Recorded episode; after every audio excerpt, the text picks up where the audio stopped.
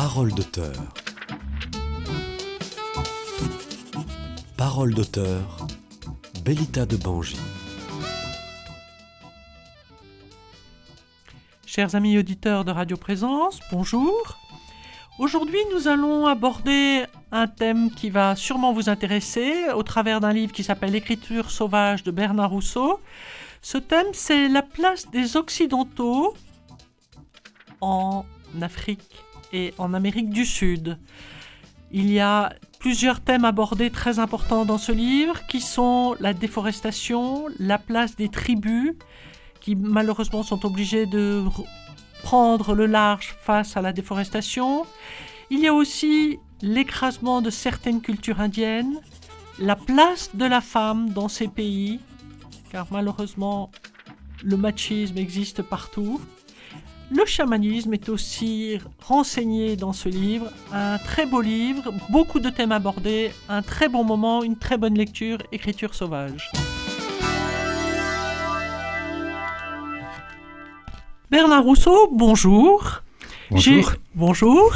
J'ai eu la chance de vous rencontrer en 2009, de vous interviewer.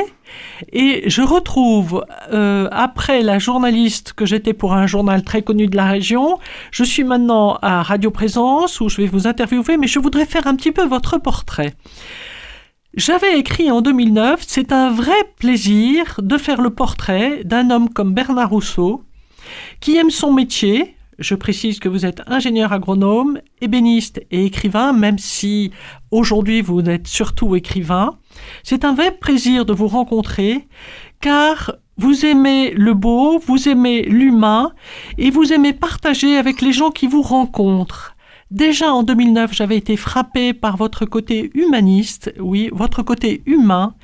Et vraiment, c'est une chance pour nous euh, de, voir euh, ce personnage que vous êtes, euh, qui a passé une partie de sa vie au Bénin, une partie de sa vie en France, dans différentes régions, qui a été dans de nombreuses régions aussi en Amérique du Sud, de voir que tout ça vous enrichit et va servir l'humain. Voilà, Bernard Rousseau, je suis très contente de vous avoir à nouveau à Radio Présence, de pouvoir parler de vous et de ce que vous faites, et je vais vous donner la parole. Bon, bonjour, bah, je suis heureux d'être euh, à nouveau parmi vous puisque je suis déjà venu deux fois, une fois avec euh, Monique Fauché pour un livre qui s'appelait euh, La jeune fille et le fleuve, qui démarrait sur Toulouse et qui allait jusqu'à l'océan.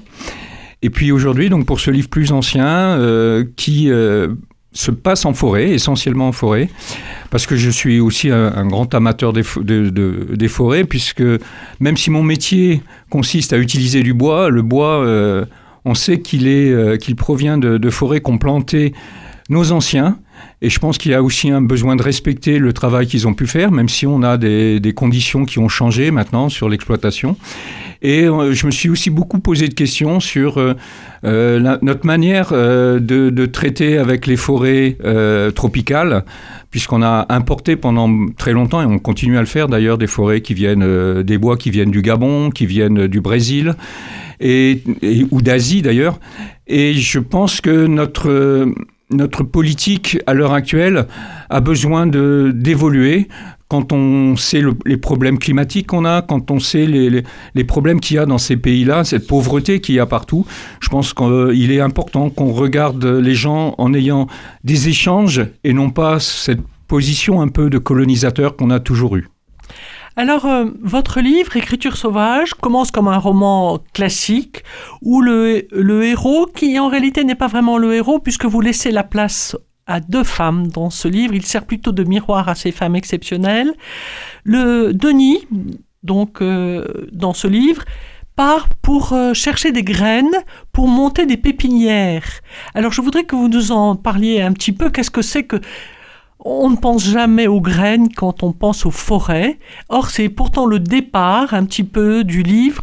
Denis part chercher des graines en Afrique et en Amérique du Sud. En, fait, c'est- des techniques qui sont très, très classiques, qui sont utilisées chez nous. hein.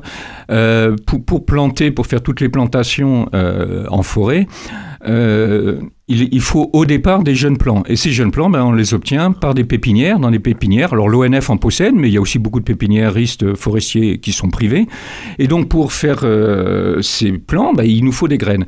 Alors certaines graines lourdes vont tomber au sol et on peut les récupérer au sol, mais d'autres graines, euh, ben, il faut aller les ramasser dans l'arbre. En particulier chez nous, on a les résineux, par exemple. Euh, si vous attendez que la pomme de pin s'ouvre, ben, les graines, vous les retrouvez pas parce que le vent les emporte. Et donc c'est impossible. Donc il y a des gens qui grimpent dans les arbres et qui vont récolter ces graines. C'est un métier à part entière de la forêt. Alors c'est un métier qui est complètement méconnu, mais qui va, euh, dans ce, encore une fois, dans le livre, nous a apporté quelque chose de nouveau que nous ignorons. C'est qu'il y a des Français ou des Européens qui partent dans ces pays pour ramasser des graines qui vont servir à la reforestation, puisque c'est un des thèmes aussi abordés dans ce livre, un thème important, la reforestation de l'Amazonie. Alors, euh, ça fait déjà pas mal de temps. À hein, travers le roman, on, voilà, on, a des thèmes importants. Et la reforestation, comme vous pouvez dire, ou, même tout simplement, comment, lorsqu'on a coupé des arbres, on peut avoir la forêt qui revient. Donc, on le fait en France. En France, on, reboise, on est obligé. Hein, il y a une réglementation qui oblige à, à replanter là où on a enlevé. À titre indicatif, les gens, des fois, ils sont étonnés du nombre d'arbres, mais vous savez, l'obligation, c'est de mettre environ 1200 arbres hectares en France. 1200 arbres hectares, quand vous voyez le nombre d'hectares qu'il y a, euh, des fois on nous annonce oui on va planter un million d'arbres. Bah oui mais c'est tout à fait classique chez les forestiers de planter un million d'arbres. Voilà, ça n'a rien d'extraordinaire. De, mais vous savez que les Français ne connaissent ni leur agriculture mais ni leur forêt. Donc ce que vous dites est très important et ça va leur servir pour mieux connaître nos forêts. Alors donc, vous dites 1200 arbres à l'hectare. Ça c'est les plantations en France. Hein. Voilà, ça c'est normal.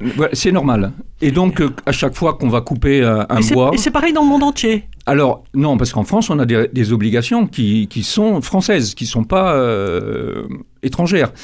Alors par contre, on a d'autres types de, de repeuplement, c'est-à-dire qu'on va faire des repeuplements naturels, ce qu'on essaie de favoriser dans certains coins. C'est-à-dire que lorsque vous faites une coupe, au lieu de couper tous les arbres, vous pouvez laisser des semenciers, des arbres que vous allez choisir, qui sont particulièrement beaux, et vous allez couper tous les autres et laisser cela en place. Vous en laissez pas beaucoup, mais suffisamment pour qu'ils euh, entraînent un, un, et que ces jeunes, ces graines qui poussent spontanément puissent euh, repartir.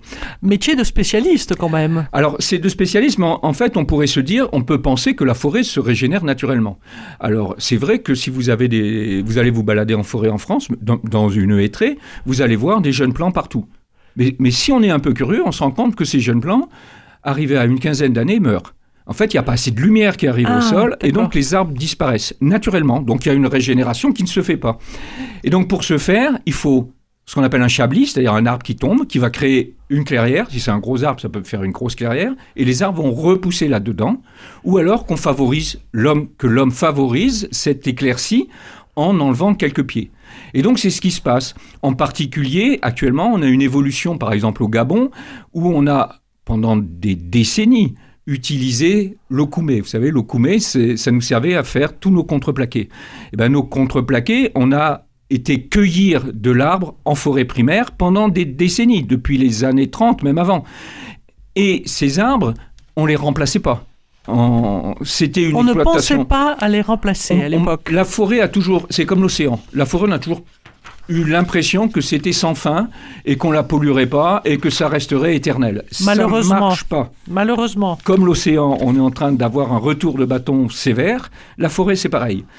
Et donc, on a essayé, ben, euh, au Gabon, ils ont essayé de faire des replantations. Puis on s'est rendu compte que ça marchait pas très bien. Qui, les Gabonais ou les alors, Européens les Gabonais, alors, euh, les sociétés sont compliquées. Hein. Euh, il y a toujours, des, toujours de l'argent derrière, donc ça coûte cher de reboiser, etc. Oui, j'ai vu que ça coûtait très cher. En fait, on n'y pense jamais, ça mais coûte très cher. En France, ça coûte très très cher. Vous oui. 1200 arbres, vous dites, mais il faut les payer les plants, il faut les planter, etc. Oui, oui. Qui va les planter Qui va travailler Voilà. Où, alors, trouver les fait, plants oui. En fait, c'est un circulation, une circulation d'argent, mais sur un, un laps de temps qui est énorme. C'est-à-dire quand vous plantez du maïs, vous le récoltez à la fin de l'année, donc vous avez de l'argent tout de suite. Sur la forêt, c'est 70 ans dans le meilleur des cas, 35 ans en France quand c'est des peupliers. Mais en forêt euh, de résineux, c'est 60, 70 ans. En forêt de chêne, c'est 80, 110, etc. Le retour sur investissement est long. Voilà, le retour sur investissement est long. Donc, il y avait des processus financiers qui permettaient de récupérer, de taxer, si vous voulez, l'argent au niveau des récoltes pour, pour financer un peu les, les reboisements. Donc, C'était ça. Mais sur le, Gabon, quand on a essayé de faire ces plantations d'okoumé, on s'est rendu compte qu'il y avait une maladie qui s'installait, qui était le chancre noir, qui faisait que l'okoumé, euh, en fait, quand il est en, zone très dégagée, la lumière qui lui arrive dessus euh, entraîne cette, euh, cette dégradation du bois. Donc, on est revenu sur des techniques plus intéressantes qui sont cette régénération spontanée, donc en fait qu'on favorise. Hein. Donc on va faire des éclaircies, on va garder des arbres euh, porteurs et on va euh, laisser euh, la nature, je dirais, faire, faire son propre chemin. Mais en fait, c'est la même chose hein, qu'on peut faire en France dans certaines forêts. Ça marche pour certaines essences, ça marche pas pour toutes. Voilà, faut faut connaître. C'est un métier qui ne s'improvise pas, et il faut vraiment connaître ce qu'ont fait nos anciens, essayer de voir les erreurs qu'ils ont fait Sachant que lorsqu'on en fait nous aussi, bah, on les paye des fois 40 ans, 50 ans, 60 ans. Oui, on ne voit pas l'erreur tout de suite. Voilà, on ne voit pas l'erreur tout de suite. Oui, j'entendais parler des, de certains agriculteurs qui m'avaient dit qu'ils ont planté des, des Douglas euh, près de Toulouse il y a 50 ans et que maintenant ils sont tous morts et ça avait été une erreur de ne planter que des Douglas. Alors je pense que c'est plutôt les épicéas qui ont, eu des problèmes. Les Douglas n'ont pas trop de problèmes. Ils, ils, ont manqué d'eau. Enfin, c'est un témoignage que j'ai eu. Euh, alors les épicéas carrément en pleine sont tous morts. Hein, Avec la sécheresse de cet été, là, ça a été une catastrophe. Euh, les Douglas, alors c'est plus, un peu plus, on les met plus en moyenne montagne. Hein. Et pour le moment, les Douglas, ils vont plutôt bien. Ça fait de très beaux arbres. Euh, il y a des critiques, hein, comme partout. Maintenant, ce qu'il faut voir, c'est qu'on a aussi un besoin en bois et que quand on, construit en bois, on construit pas en béton, et que le béton c'est consommateur d'énergie, c'est consommateur de sable, c'est consommateur de tout ça. Bon, voilà, il y a toujours un souci. Alors là, vous, parlez. Euh, on, est revenu en France là. Hein, on est... revenu en France. Vous parlez du bois. Euh, est-ce que maintenant on va supprimer les, constructions euh, de, béton, de pierre, de briques et est-ce qu'on va venir à la maison en bois comme font certains pays d'Amérique, comme fait l'Amérique du Nord où il y a quand même beaucoup de constructions en bois, ou la Norvège où il y a beaucoup de constructions en bois? Est-ce que pour faire des économies, on est en train de passer à ce, genre, ce type de construction. Et, alors, on va avoir une demande en bois beaucoup plus importante. Ce que j'ai entendu euh, de part et d'autre, c'est qu'aussi euh, nos forêts françaises euh, partaient beaucoup en Chine que les, Chinois étaient très demandeurs de notre, de notre bois et qu'il y avait aussi un, marché au noir terrible sur le bois qui était redoutable. On parle, dans votre livre, on parle que d'Afrique, mais malheureusement, on dit, on lit dans, dans les journaux régionaux que l'Ariège a été dépecé de certains arbres centenaires euh, en pleine nuit par des... Alors, il y y a des vols de bois. Oui. Partout. Hein. Voilà. Euh, en France, euh, comme il y a des vols d'huîtres dans les bassins. Oui, mais bon, l'huître paraît plus, plus facile à voler que le, oui, oui, tronc euh, à tel point, c'est que bon, j'étais en Grésine l'autre jour et ils font une surveillance importante. par exemple, lorsqu'il y a une coupe, c'est indiqué euh, l'entreprise qui fait la coupe, c'est indiquer le nombre de, gens qui vont travailler sur une coupe de ah et, le nombre de mètres cubes qui sortent, de manière à ce que quelqu'un qui passe au hasard se rende compte, tiens, il y a deux, deux euh, ouvriers qui sont prévus, il y en a cinq, il y a quelque chose qui ne va pas. Et, donc on voit comme ça, ah des, fois, des gens se baladaient avec des tronçonneuses. Quoi. Euh, il, y a, y a, y, a, des problèmes. Il y a toujours eu, mais c'est pas nouveau, ça, il y a toujours eu. oui, mais avant, ça partait pas en Chine. Non, mais la Chine, c'est anecdotique. Hein. Ah bon, oui, là, il y a un reportage. oui, il y a eu un reportage non, mais on, aime beaucoup ce qui choque. Euh, vous savez, quand la cathédrale a brûlé à, Paris, tout le monde a dit on ne va jamais trouver le bois pour le faire. Moi, je, je, dis mais ils sont fous de dire ça. Ah du, du, chêne, la France produit plus de 3 millions de mètres cubes de chêne par an. Voilà, donc c'est pas, c'est la cathédrale de Paris, il y a quelques arbres, voilà. Bon, c'est pas. On disait c'est une forêt parce que ça, ça cette, cet aspect quand on rentre dedans. Il y a parce que nous sommes très ignorants en réalité. Un peu. Et l'autre jour, il y avait un reportage du, du, coup intéressant qui montrait. Alors tout le monde dit oui, on n'a pas de vieux arbres, etc. Et qui montrait un spécialiste. Euh, de ces charpentes-là qui nous qui disaient mais regardez, on n'a pas besoin d'arbres qui ont 150 ans. Les arbres qu'ils utilisaient autrefois, c'était des arbres qui avaient 80 ans parce qu'on n'a jamais recié les chênes. Si vous voyez, moi j'ai fait beaucoup de restauration de maisons à colombage, je suis à Sorèze, donc de maisons à colombage qui ont trois siècles et plus. On ne parlait pas à l'époque de, de, durable, hein, mais ils faisaient des choses durables, sans en parler. Oui, Maintenant on en parle et on ne le fait pas forcément. Oui, absolument, bonne remarque. Et quand on, quand on démonte ça, on se rend compte que c'est pas du bois refendu, c'est l'arbre en entier. Donc l'arbre en entier, ça veut dire que c'est des arbres qui font 25-30 cm de, diamètre, pas plus. Donc des arbres jeunes, des arbres qui ont 80 15 ans et qu'on écarissait euh, à la hachette, euh, à l'herminette. Voilà. C'était pas passé en sciage puisque euh, c'était scié à la main. Donc vous imaginez le travail pour scier. Donc si on pouvait ne pas scier, on s'en dispensait. Donc on, on raconte beaucoup de choses qui ne sont pas. Quand on, Oui, par donc, exemple, donc, si vous voulez, euh, parce que là, je- euh, chers amis auditeurs, vous entendez que nous sommes en face d'un spécialiste du bois. Euh, ce que nous entendons aux informations, qui est quand même intéressant parce que ça nous dégrossit sur l'histoire de nos forêts, c'est vrai, mais ce n'est que partiellement vrai. c'est que partiel. Par exemple, sur l'Afrique, je vous parlais du, du Gabon. Oui. Le Gabon, nous, on, on leur prenait un million de mètres cubes dans les années 60 d'Okoumé pour Oui. faire des contreplaqués. Oui. Bon, on en prend moins. Alors nous, maintenant, on menace... euh, Parce que le contreplaqué n'est plus à la mode ou- Euh, si, si, mais je, je toujours. vais vous expliquer. Oui, on, oui, oui. on a une, une évolution qui me semble intéressante, bien que critiquée. Euh, maintenant, on n'en prend pratiquement plus, et effectivement, ça part en Chine.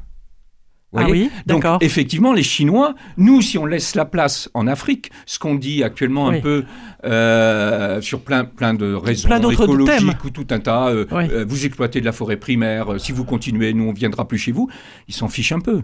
Le marché, il est chinois pour eux.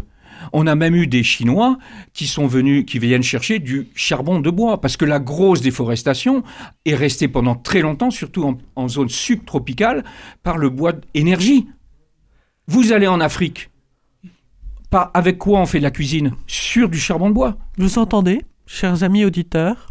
Et Sur du charbon de bois. Et bien en sûr. Afrique, un continent fait la cuisine sur du charbon de bois. en Amazonie, c'est pareil. Et en Amazonie, c'est pareil. Donc, donc vous avez des tas de secteurs. Au départ, on va chercher du bois mort, puis quand il n'y en a plus, parce que les populations ont grossi d'une manière considérable, ben on va un peu plus loin, on coupe des arbres et on en coupe davantage, donc on arrive à, ce problème de déforestation, alors en périphérie des gros massifs et de plus en plus loin. Alors en France, on avait des techniques qu'on aurait pu essayer d'introduire chez eux, alors certains l'utilisent un peu, qui, est ce qu'on appelle le, le- le taillis, c'est-à-dire que sur un arbre, euh, certaines souches, quand on les coupe, vont repartir et vont faire plusieurs pieds. Et donc, on, on a ces pieds qui vont pousser beaucoup plus vite, puisque le système euh, racinaire pardon, est installé. Donc, on va avoir des arbres dont le bois va venir à des vitesses considérables. C'est-à-dire qu'on peut avoir des pousses d'un ou deux mètres par an, alors que si vous mettez une graine, les trois premières années, il va faire euh, 30 cm en trois Ah ans. oui, oui. Vous voyez? Mm. Donc on a un gain et on faisait ça pour justement utiliser du bois pour le feu. Et donc chez nous, euh, vous allez en forêt, euh, en forêt de l'Aiguille, vous avez en- encore des bassines de charbonniers. Vous, Oui. vous allez en, en forêt de, de, de Grésigne, c'est pareil. Vous avez des bassines de charbonniers que vous pouvez trouver si vous sortez des pistes. hein. vous allez de- dans les je, bois. je vais même dire qu'il y en a une au Camaz. Y Au village des ça Camaz, ils les ont remis à l'honneur, donc vous pourrez voir ce- ces bassines de charbonniers. Et les camas, c'est la forêt d'Aiguille, juste à côté. Ah oui, voilà. vous parlais. Voilà, voilà. faut- aidant à faire le charbon de bois à l'époque, qu'on utilisait à l'époque, mais qu'on n'utilise plus du tout en France. En Mais- Europe, c'est pareil, ça paraît. On euh, en utilise un peu pour le barbecue. Oui, mais c'est ça, c'est Oui, oui. uniquement pour le plaisir. Oui, oui. Mais, euh, actuellement, on a un autre souci, c'est qu'on a remis euh, à la mode le, le bois comme combustible, toutes oui. les plaquettes. Et là, vous savez, les, les, Les granulés? Les granulés. Oui, Et ben là, on est sur un autre problème, c'est qu'on est en train de consommer énormément de bois. Alors là, les machines qui viennent digèrent le bois. hein. Euh, Il n'y a plus de bois d'œuvre. On, on le, on le casse, on le compacte, on en fait des tout petits, euh, des tout petits copeaux pour euh, un, usage comme ça, qui est aussi producteur de, de CO2. Hein. Faut pas, faut Bien pas sûr. hein. évidemment. Voilà. Autant quand le bois est sorti de la forêt pour en faire une charpente, pour en faire un meuble, le CO2 est stocké dedans. Là, il, il repart pas. Mais quand on le brûle, bah, ça repart. La pire des choses, bien sûr, c'est les incendies de forêt. C'est la pire des choses. C'est ce qui relâche tout ce qu'on peut, à la fois en particules fines, mais aussi en, en gaz carbonique. Donc, dans une période où on s'inquiète de ça, on s'inquiète du réchauffement climatique, et les Amazoniens, quand on a été en Amazonie, nous le disaient, on a des problèmes de sécheresse en Amazonie. Vous voyez Donc, c'est pas quelque chose qui est. Et moi, j'y étais en 2010, en 2012. Donc, là, actuellement, on en parle parce que cet été, on a eu un été qu'on espère ne pas revoir l'été prochain, mais qui a été extrêmement dur. Mais, mais depuis longtemps, des tas de pays sont conscients de ce problème qu'on a créé nous. Qu'on a créé nous. Oui, que les Occidentaux Voilà. ont créé. Alors, euh, chers amis auditeurs, donc nous venons de parler de, la forêt que Bernard Rousseau maîtrise parfaitement puisqu'il y a été, puisqu'il l'aime, et puis parce qu'il la vit aussi hein, au-dessus de Sorèze et dans les environs, il est encore euh, imprégné de forêt. Mais je voudrais reprendre les thèmes essentiels de ce livre, qui sont aussi la place de la femme dans ces pays d'Afrique, puisque la première héroïne a, pour a, a décidé toute seule de créer une école pour instruire les enfants et nous allons voir que ces demandes pour avoir des financements vont la conduire en prison. Alors je voudrais que vous, visiblement, ce thème, vous le connaissez et c'est quelque chose que vous avez entendu certainement en allant dans ces pays. Comment une femme qui est pleine de bonne volonté et qui ne veut que des subventions pour créer une école pour les enfants va-t-elle finir en prison? En, fait, on, a été au Togo et, euh, alors elle recherche de l'argent pas que pour créer une école, pour faire vivre l'école dans laquelle elle est. hein. Voilà, pour faire que- vivre l'école. voilà, donc vraiment, le thème est noble. En, en fait, euh, au Togo, quand on, y a été, on était au Nord Togo, alors avec une association qui, qui fait euh, du travail avec les agriculteurs, hein, donc il a monté une petite coopérative là-bas, une association d'agriculteurs français qui va là-bas. Donc on les a accompagnés et, et, euh, on a discuté beaucoup. Et, et donc là-bas, ils avaient des, des gros problèmes parce que les parents étaient obligés de se cotiser pour payer les instits. Euh, parce qu'il n'y a pas, il y a- euh, il y avait plus d'argent. C'est-à-dire que les- le gouvernement ne paye pas ses fonctionnaires. L'argent qui est donné par l'Europe euh, ou la France, par tous ces pays-là, est un peu, on pourrait dire, détourné. Détourné, encore un mot que Voilà, nous non, mais c'est- employons, c'est- c'est la vérité, C'est- un vrai, un problème. C'est un vrai problème. Et donc là, j'ai choisi une institutrice. J'aurais pu prendre un homme, mais bon, j'aime bien. Salimata, non, non Ça- vous, vous mettez les femmes à l'honneur, merci. J'ai toujours, j'ai toujours, il y a toujours une femme dans mes histoires. Là, il y en a deux, il y a deux Et mes, et mes femmes sont toujours des personnages qui sont batailleuses. Batailleuses hors Voilà. du commun, ce sont deux femmes Ouais, qui, extraordinaires qui- quand qui même. veulent, qui veulent faire quelque Mais vous savez, en Afrique, les coopératives, tout ça, ce sont les femmes qui les font fonctionner. Oui. Ce sont les femmes qui les font fonctionner. Euh, en, en Amazonie, euh, puisqu'on va y aller ensuite, euh, moi j'avais pris des, des- des photos très anciennes. On voit qui, quels sont les personnages qui vont faire les récoltes, aller chercher du bois. Ce sont les femmes. On voit des tas de photos avec des femmes avec des paniers énormes sur le dos et qui portent le bois pour les ramener dans le village. L'homme est chasseur. L'homme est chasseur. Voilà, guerrier. Vous voyez, les, les tâches nobles, entre guillemets. Oui, oh, Oui, oui, non, mais oui, c'est- oui, un peu ça. Et, Oui. et- et la femme fait les tâches, euh, l'essentiel des tâches ménagères. Donc, c'est, et, et même plus que ça, parce que... Non, mais alors là, je vous arrête tout de suite parce que enseigner aux enfants à lire et à écrire, c'est hyper noble, c'est Ah, encore plus noble que la chasse. Et, et à mais- travers la lecture de votre livre, la femme et l'avenir de l'homme. euh, Oh, pas- non, parce que... Non, mais c'est-à-dire que si les enfants ne sont pas éduqués, dans- pour, la, pour la première héroïne, Salimata, donc l'institutrice, qui va quand même finir en prison, et, et que vous ferez, et que Denis fera sortir de prison, et qui ne se plaindra jamais de ce qu'elle a subi en prison, visiblement, c'est susurré à l'oreille du lecteur. Non seulement elle a été en prison pour tout simplement demander de l'argent, mais en prison, ça n'a pas été très doux. Et elle sort de la prison comme une déesse Peul. Vous parlez de la beauté Peul, mais avec grande noblesse et grande fierté et sans jamais se plaindre. Et elle repart pour son combat. Ça, c'est la première héroïne, même si elle a beaucoup moins de place que la seconde. Je voudrais lui rendre hommage. Et je remercie Denis, euh, le, chercheur de graines, de, lui, laisser cette belle place quand même, de, lui donner une place. euh, elle est essentielle dans ce continent. Là, elle là, on est en Afrique. Là. Oui, euh, elle est en... On n'est pas euh, encore en, Elle est en importante. Amazonie. Bon, vous avez cette sensibilité vis-à-vis des femmes, moi aussi, hein, mais euh, il y a aussi Pacoui. Vous voyez, il y a aussi un Oui. personnage qui est, qui est aussi dans l'ombre, mais, mais, mais Oui, c'est lui plus qui, léger. qui- Oui, plus, plus léger, léger. mais on le retrouve dans d'autres histoires que j'ai écrites d'ailleurs. Ah bon Mais, mais c'est un personnage qui est un peu euh, le sage et qui, et qui arrive à calmer aussi euh, Denis quand- dans, dans ses aigreurs, dans, ses, dans sa violence, parce que on est souvent comme ça. Je veux dire, on a des réactions épidermiques quand on a des choses douloureuses ou, ou une solitude, parce que c'est aussi un thème récurrent dans mes, Oui. dans mes histoires. Euh, Oui. C'est cette solitude qui, qui est lourde à porter pour, euh, Lourde pour l'humanité. hein. Elle est lourde à porter, mais, mais je trouve que dans le livre, euh, les gens euh, la supportent. Ils est- la tout- vivent Tout, le monde est obligé de supporter sa Non, solitude. en Europe, on prend des petits cachets. Ouais, non, mais en Europe, Et en France, en encore Europe, plus on est tellement riche que, que on ne sait plus comment faire. quoi. C'est Voilà, un peu ça le, le, le Tandis drame. que là, elle est vécue, elle est vécue avec noblesse, avec dignité. Même Denis, euh, Vous tout savez, le monde on, l'a, on l'a- a l'a été vit au, avec euh, au noblesse. Togo. Notre plus grande gêne, parfois, c'est d'être invité à manger chez des gens euh, qui n'ont pas, qui, qui n'ont pas à manger. Voyez et, Eh oui. et, et ils se, et, ils partageaient pa- quand ils même. partagent. Et des fois, certains restaient derrière et ne mangeaient pas. Donc, euh, vous voyez, on on n'a pas ça chez nous, quoi. On est très loin de ce, de ce genre de, de, de partage. Oui, ça c'est sûr. Alors, euh, on va passer à la deuxième héroïne. Puisque notre. euh, notre euh, alors, attendez, chers amis auditeurs, il faut quand même que je vous dise que Denis est parti pour chercher des graines, mais par hasard, on lui parle d'un arbre magique, enfin, un arbre spécial, c'est l'arbre qui saigne. Et alors, je suis allé chercher cet arbre, je, suis allé chercher sur Internet, cet arbre qui saigne, qui a de la sève comme du sang, il existe Alors, parlez-nous-en un Alors, petit peu, alors, Bernard euh, Rousseau. Ce, li- ce- cet arbre qui saigne existe.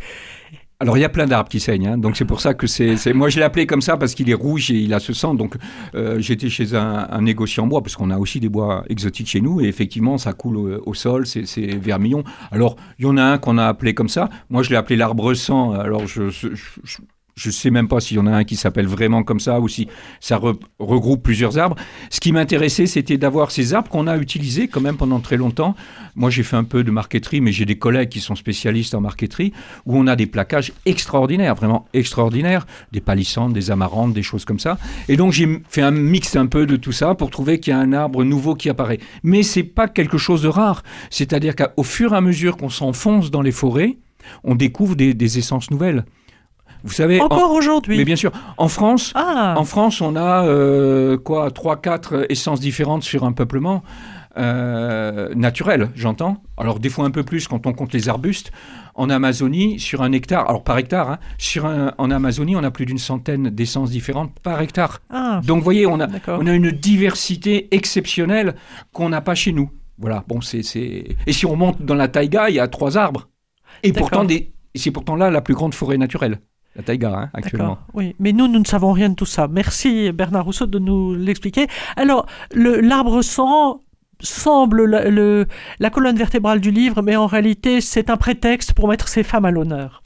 Donc là, maintenant, nous avons quitté l'Afrique et nous sommes en Amérique du Sud, puisque Denis, qui cherche des graines et qui cherche l'arbre sang, va rencontrer, va, va à la recherche donc de cet arbre sang, et il va rencontrer, il a besoin de porteurs pour partir au sein de l'Amazonie, au sein de cette forêt, et alors par hasard, il rencontre une femme qui n'a Alors- pas de prénom. Chers amis auditeurs, entendez bien, elle a un prénom qu'elle ne veut pas donner par pudeur.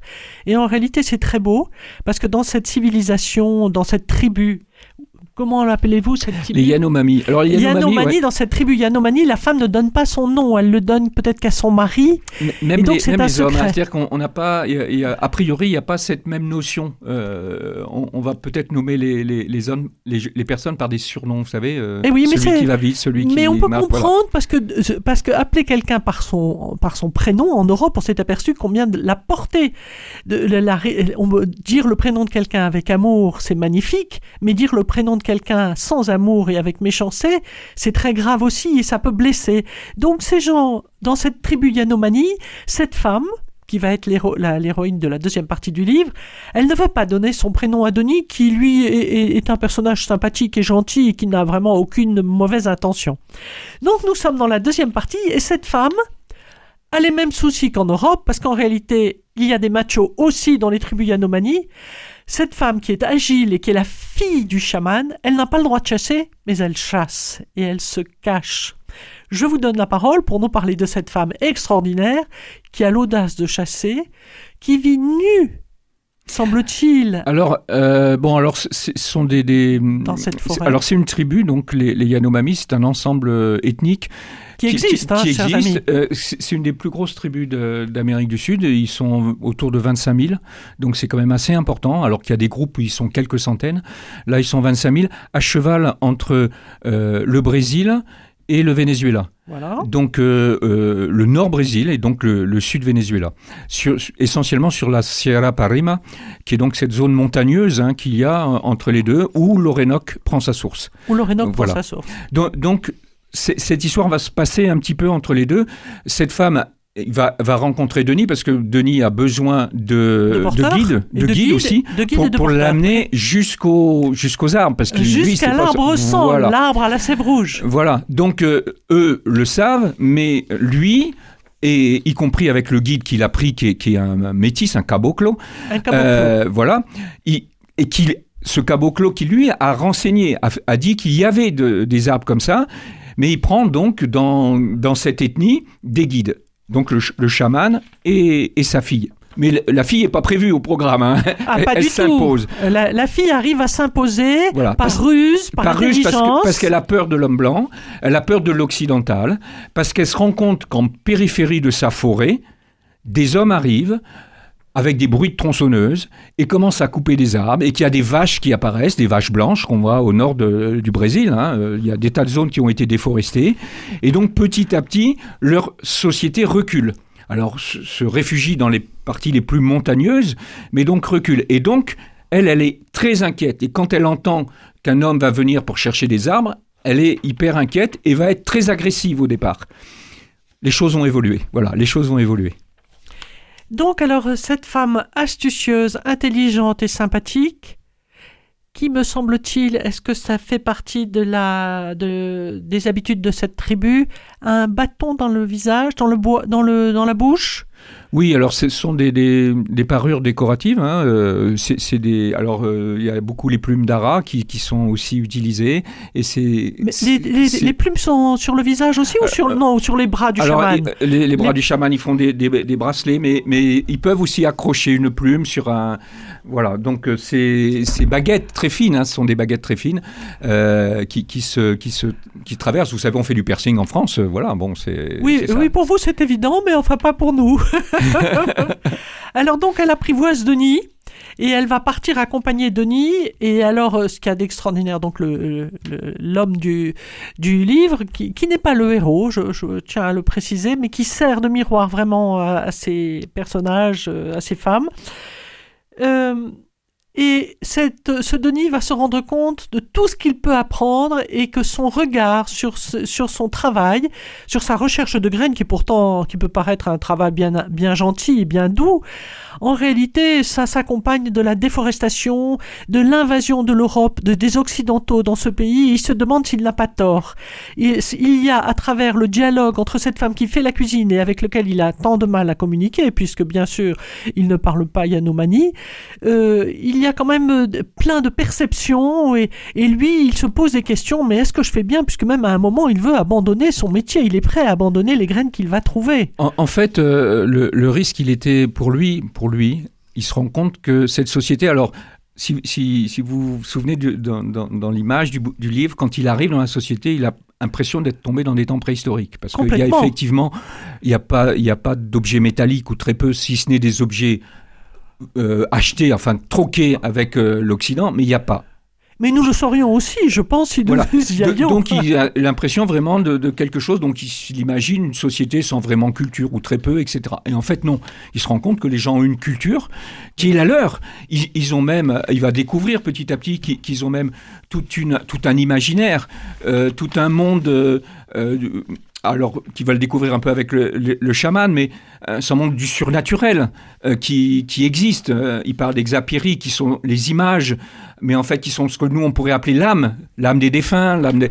Donc il y a tout ça, et ils découvrent que leur connaissance de la forêt, elle est immense. Lui qui vit en forêt depuis, depuis si longtemps, dont c'est le métier, il apprend énormément de choses aussi. Et bien sûr, comme pour retrouver ses plans, il marque avec son GPS où il passe.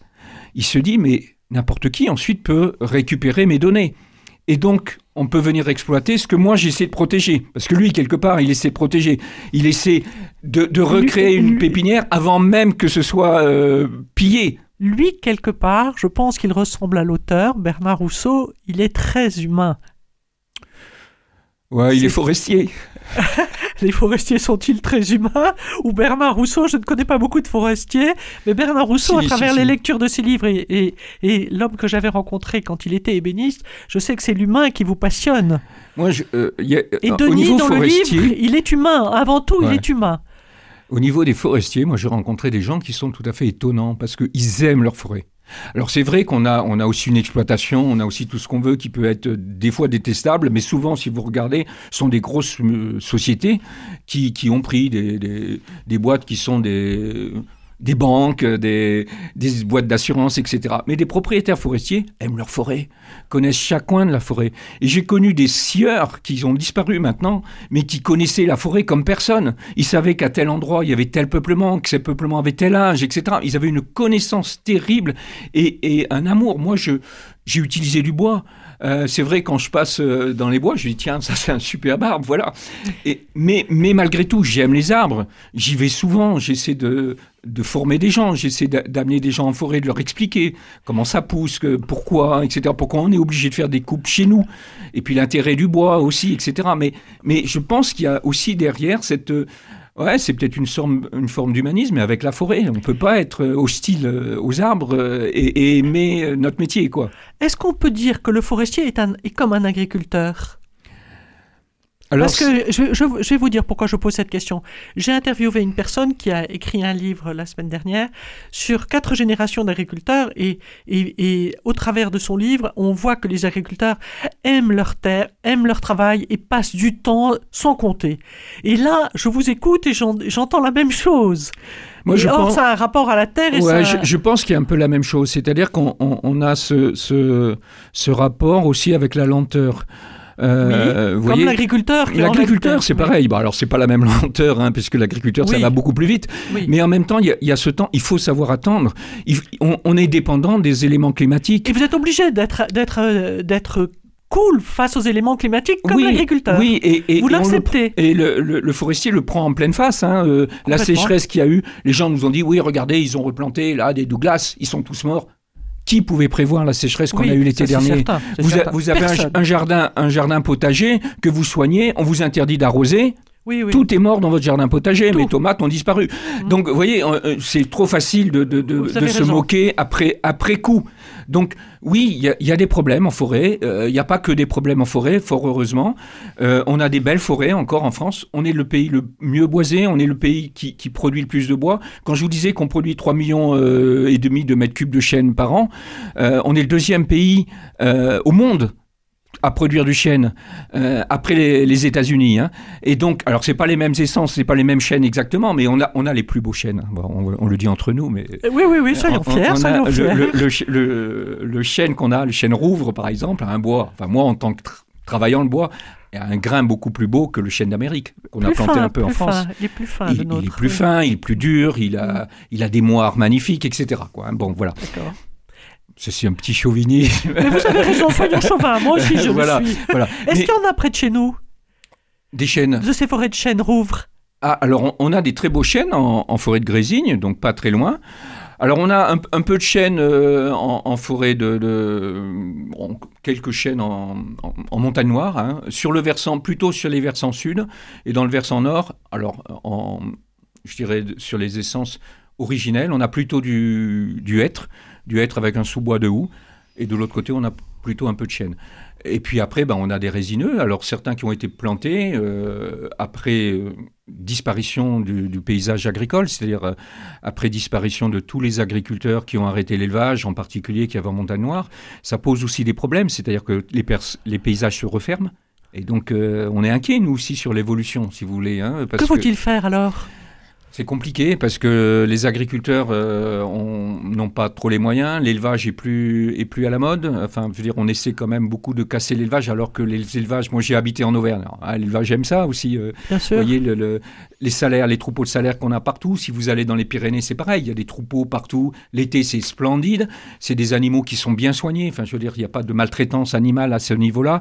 Et, et donc, on, a euh, toute une pression sociale, une pression politique qui fait que et puis économique parce que c'est de plus en plus dur de faire de l'élevage. hein. Il faut se lever tôt, il faut il, il faut euh, traire quand vous faites de de la production laitière, euh, il faut être là euh, aux agnelages, au vélage, etc. Donc c'est un, un gros boulot qui est peu rentable parce qu'en fait en, en France Qui, on est qui malheureusement est pas rentable, mais qui pourrait l'être. qui pourrait l'être, mais pas- malheureusement, si vous regardez en France, on paye moins bien tous les métiers les plus originels, c'est-à-dire de quoi on a besoin pour démarrer, d'une maison, de quelque chose à l'intérieur, Et de se nourrir, et de se nourrir. Voilà. bien sûr. Or, euh, les maçons, comme, comme les menuisiers d'ailleurs, pour faire un escalier, comme les paysans, bah, c'est certainement les moins bien payés. Ceux qui sont bien payés, c'est ceux qui font... euh, Question essentielle, problème essentiel que vous soulevez. voilà, c'est... Payer les gens euh, vraiment pour leur euh, travail, pour- vraiment pour le vous travail faites de qu'ils la fournissent. communication, vous avez des chances d'être mieux payé que si vous faites de la Oui. de l'élevage. Voilà. Ne pas oublier les métiers essentiels qui, voilà. qui nous permettent de vivre tous les jours. Voilà. Et, et c'est pareil en forêt. Hein.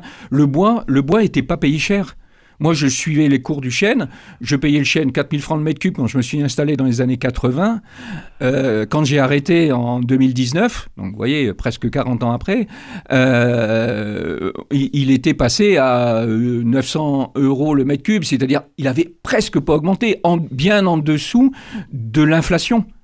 Alors, Monsieur Alors ça rattrape un peu hein, maintenant. Monsieur mais- Rousseau, il faut faire beaucoup plus de conférences, il faut que les Français sachent un peu plus de choses sur leur forêt, sur la nécessité de la forêt, parce que je voudrais qu'on revienne au livre aussi. Euh, Tout ce que vous nous racontez sur la forêt est passionnant.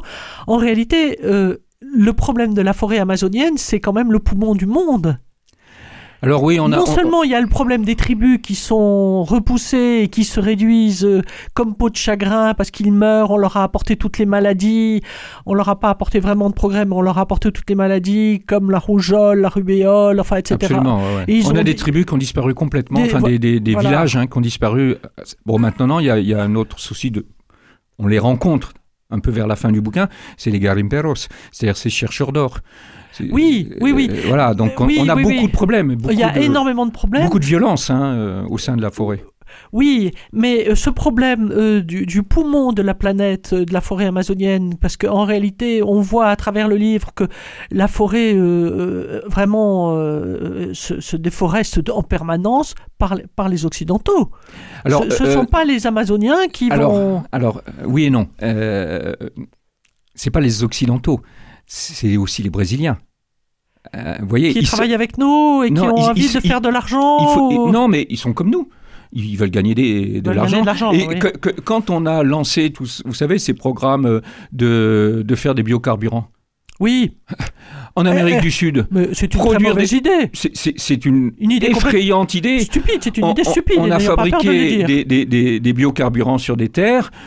Et du coup, c'est comme c'est beaucoup plus rentable que de faire euh, que, que de faire des cultures vivrières, on a abandonné des cultures vivrières. Donc tout est devenu plus cher pour les gens qui habitent là. Or, c'est des gens qui sont pauvres, euh, vraiment pauvres.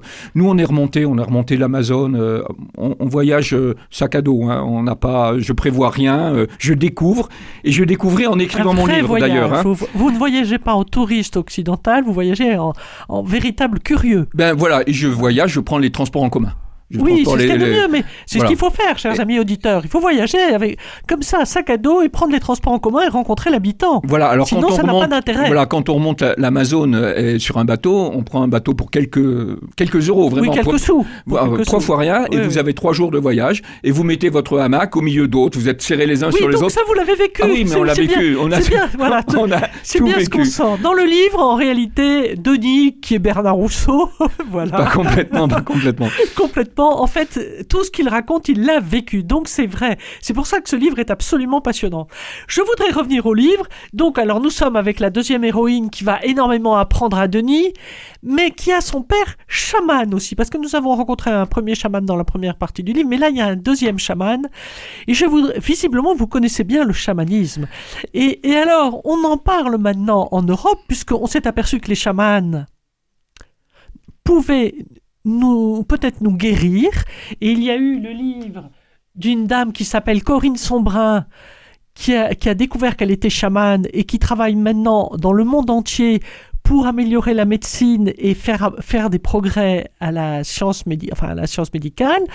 Donc vous, vous avez vu des, vous avez vu ces tribus soignées. D'abord, il y a eu un noir qui avait été quand même extrêmement attaqué par les fourmis rouges et qui devait mourir et qui en réalité ne va pas mourir.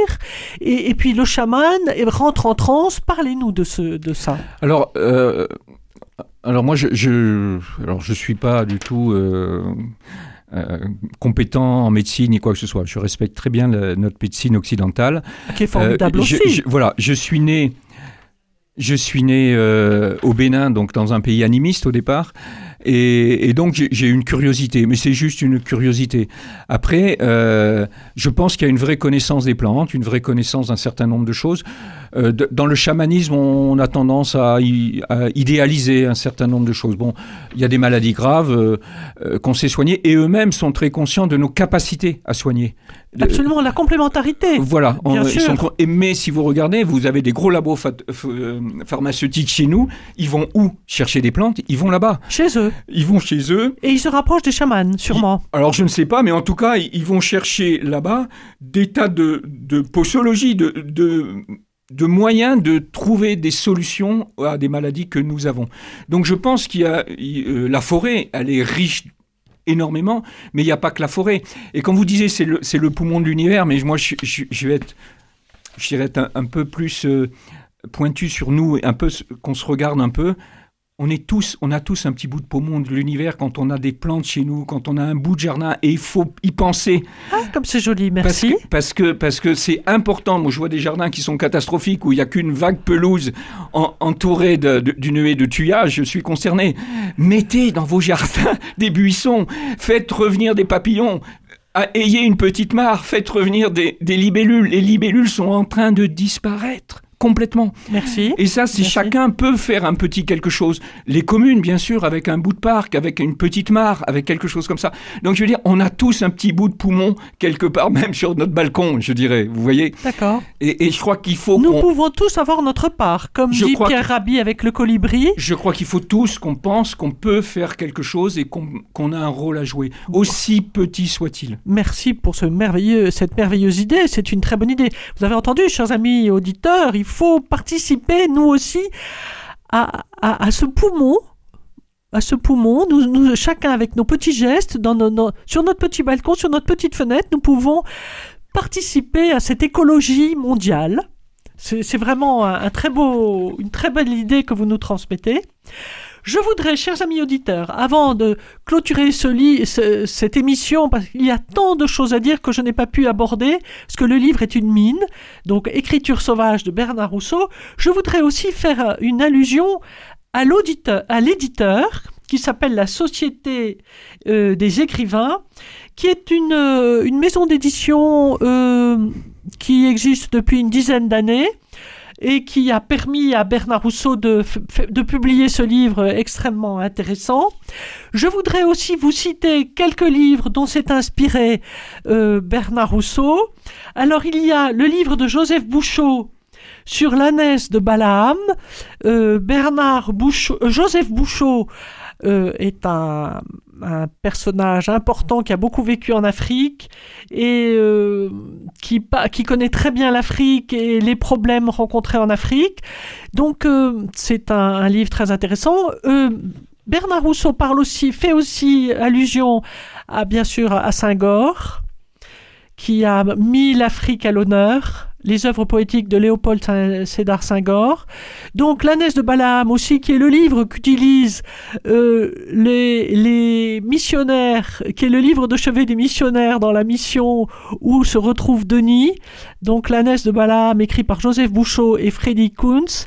Il y a aussi un autre livre qui est très intéressant, qui est euh, le livre écrit par euh, Bruce Albert, qui s'appelle euh, La chute du ciel et qui est l'histoire d'un chaman et qui parle de la tribu, donc euh, la tribu Yanomami. Yanomami, merci, Voilà. j'ai un petit peu de mal. La chute du ciel, donc un témoignage exceptionnel sur les Indiens Yanomami. Nous pouvons peut-être, si nous avons encore quelques petites minutes, écouter 4 minutes, écoutez la musique qui est de là-bas, la Cordillère des Andes, un peu de musique de la Cordillère des Andes.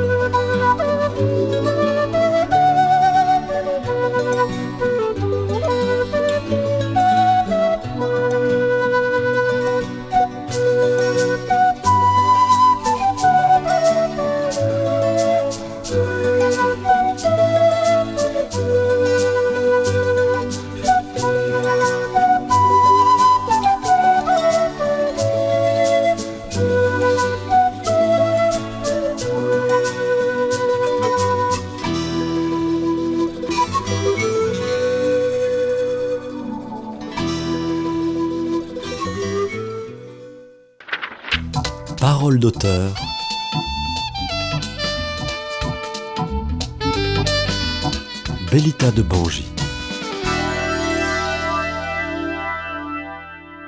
Chers amis, je vous ai donc parlé de l'écriture sauvage écrite par Bernard Rousseau, mais je ne voudrais pas oublier de vous parler, euh, de vous mentionner son titre La jeune fille et le feuve, qui est son dernier livre aux éditions Passiflore, qui est encore un livre plein d'humanité, plein d'humanisme, puisque c'est quand même le trait caractéristique de Bernard Rousseau, aimer l'être humain et en parler avec tendresse et vérité.